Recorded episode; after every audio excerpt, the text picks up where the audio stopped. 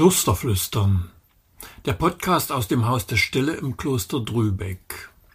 Willkommen zur 16. Folge unserer Reihe zu alltagstauglicher Spiritualität und heilsamer Lebensart.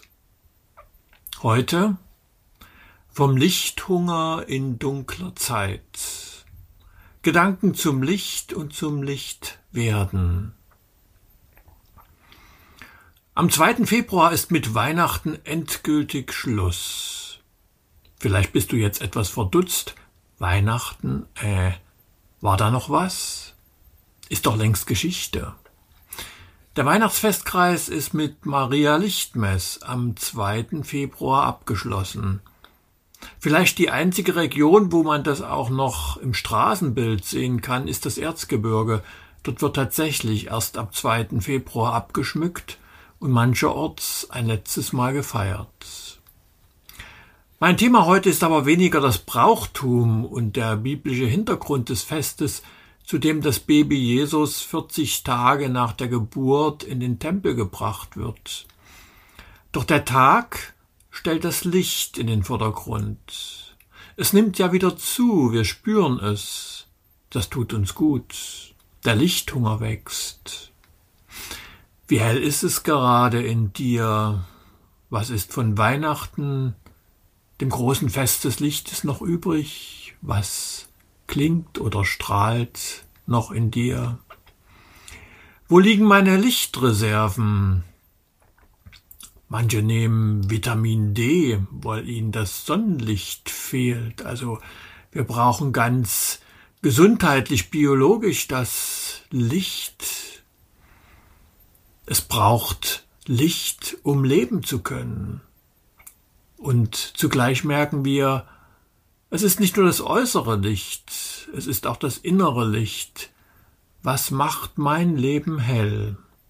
Und in welchem Verhältnis stehen Licht und Dunkelheit im Kosmos, in der Bibel und in meinem Leben? Ich möchte dem Licht etwas nachspüren. Gott wird immer wieder mit Licht verbunden. Licht ist ein Kleid, das du anhast, heißt es im 104. Psalm, und im ersten Johannesbrief wird Gott mit dem Licht gleichgesetzt. Gott ist Licht und keine Finsternis ist in ihm. Doch mit diesem Licht verhält es sich wie mit der Sonne. Ungeschützt kann ich sie mit meinem Auge nicht direkt ansehen. Und Gott spricht selbst zu Mose, kein Mensch kann mein Antlitz schauen, denn er würde vergehen. Deshalb erscheint Gott dem Menschen immer wieder im Wolkendunkel. Finsternis macht er zu seinem Zelt. So heißt es im Psalm 18 oder im zweiten Samuel Buch 22. Gott ist von Dunkelheit umhüllt. Die Wolke ist das Symbol seiner Verhüllung am Berg Sinai, am Berg der Offenbarung. Und wenn wir unsere Wirklichkeit anschauen, bemerken wir, das Licht benötigt die Schatten. Schatten verbitteln uns die Plastizität der Gegenstände. Ohne Schatten auf einer Kugel hätten wir den Eindruck, es handle sich um eine Scheibe. Der Schatten bereichert das Ganze um eine neue Dimension. Er führt uns zum Beispiel vom Zweidimensionalen ins Dreidimensionale. Das gleiche geschieht auch auf geistiger Ebene. Die Dunkelheit führt uns auf eine andere Ebene, führt uns in eine neue Dimension. Die Dunkelheit ist ein Teil auch unserer geistigen inneren Existenz. So merkwürdig es auch klingt, zu viel Licht schafft Finsternis oder zeigt sich als Finsternis. Wenn ich auf die Sonne starre, sehe ich alles dunkel. Romano Gordini schreibt zum Verhältnis von Licht und Dunkel. Gibt es Tieferes als das ganz reine Licht? Für Novalis war das Letzte die Nacht, für Michelangelo auch. Das war Tiefe aus dem anderen Bereich. Ihr Gegenüber bedeutet Helligkeit leicht zu viel wie Oberfläche. Also Licht bleibt manchmal an der Oberfläche, es hat noch nicht die Plastizität, die im Dunkel entsteht oder die durch den Schatten entsteht. Den Gedanken fortführen können wir mit dem Universalgelehrten und geistlichen Nikolaus von Küß. Wer aber jedes Licht überschreiten muss, schreibt er, tritt notwendigerweise in etwas ein, das kein sichtbares Licht mehr in sich birgt. Und das bedeutet daher, um es so zu sagen, Finsternis dem Auge. Und wenn sich das Auge in jener Finsternis befindet, welche dunkel ist, dann weiß es auch, dass es sich dem Angesicht der Sonne nähert. Jene Dunkelheit im Auge entsteht nämlich aus dem alles überstrahlenden Licht der Sonne. Je tiefer es also die Dunkelheit erkennt, in umso größerer Wahrheit erreicht es in der Dunkelheit das unsichtbare Licht. So und nicht anders kann man zu dem unerreichbaren Licht der Schönheit und dem Glanz von Gottes Antlitz in seiner Enthüllung gelangen. Sonne und Gott werden hier in Analogie gesehen, und zugleich ist das Licht Gottes so überwältigend hell, dass es uns als dunkel erscheint und nur durch das Dunkel hindurch wahrgenommen oder sich ihm angenähert werden kann. Das Licht Gottes kann wie Dunkelheit wirken, ja sich mit dem Dunkel umkleiden. Wolken und Dunkel verhüllen das göttliche Antlitz, heißt es im 97. Psalm. In seinem Gedicht Die dunkle Nacht der Seele füllt der spanische Mystiker und Patron der Poeten Johannes vom Kreuz diesen Gedanken in seiner ganz eigenen Weise aus. Um mich Dunkelheit und Nacht in mir Angst und Sehnsucht, Liebe, Feuer, welch ein Glück, welch selig Abenteuer. Dunkel war es, ich versteckt, ließ mein Haus in Ruhe stehen, Nacht voll Glück und Seligkeit, heimlich alles, niemand sah mich, ich sah nichts, Licht und Führer war die Glut in meinem Herzen. Über der Nachweihnachtszeit steht der Aufruf aus dem Propheten Jesaja. Mache dich auf, werde Licht, denn dein Licht kommt.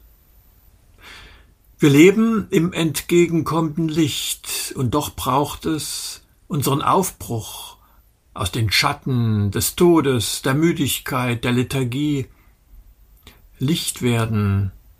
Wie geht das? Vielleicht waren und sind wir ja eigentlich Licht. Es gibt da eine schöne Idee. In der jüdischen Mystik lebt die Vorstellung, dass der Mensch ursprünglich ein Kleid aus Licht hatte. Woher kommt das? Es gibt zwei verschiedene Worte im Hebräischen, die aber genau gleich klingen, nämlich das Wort oder die Worte Ohr. Ohr heißt wenn es mit dem stimmlosen Buchstaben Aleph geschrieben wird, so viel wie Licht. Und wenn es mit dem ebenso stimmlosen Ayin geschrieben wird, bedeutet es Fell, also einmal Licht und einmal Fell. In der jüdischen Tradition wird daher argumentiert, dass der Mensch, bevor er die Frucht vom Baum der Erkenntnis nimmt, ein Kleid aus Licht hatte. Er war ein leuchtendes Wesen, durchlässig und in Einheit verbunden mit der Schöpfung und Gott. Nach dem Essen der Frucht verlor er dieses Lichtkleid und dieses Leuchten, und er schämte sich. Die Welt wird ihm fremd, er wird beziehungslos, die tiefe Verbundenheit mit Gott und der Schöpfung geht verloren. Gott machte ihm dann in seiner Barmherzigkeit ein Kleid aus Fell, also das andere Ohr. aber mit einem anderen gleich stimmlosen Buchstaben. Seitdem sehnt sich der Mensch nicht nur nach dem Paradies, sondern auch nach seinem Kleid aus Licht, von dem ihn nur dieser kleine Buchstabe trennt, den man nicht mal hört.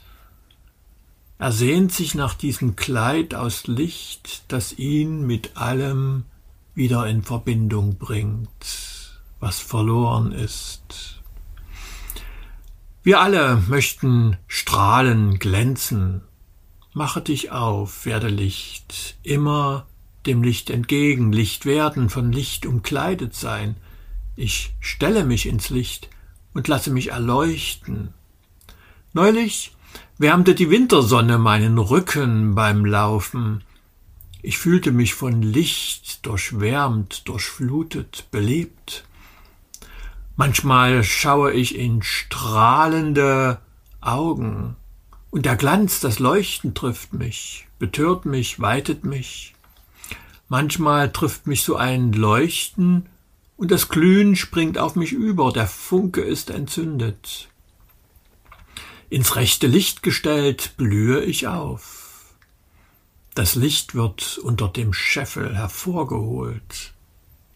Vor einigen Wochen kam ich von einer zehntägigen Zeit der Kontemplation mit dem Herzensgebet aus einem klösterlichen Ort zurück, und meine Frau sagte mir am Küchentisch Deine Augen sind wieder klar, nicht mehr verhangen. Da ist wieder ein Leuchten. Was bringt dich zum Glänzen? Woran kannst du dich entzünden? Das Helle und Frohe kommt nicht einfach so über dich, du musst dich aufmachen. Auf dem Weg kannst du Licht und hell werden.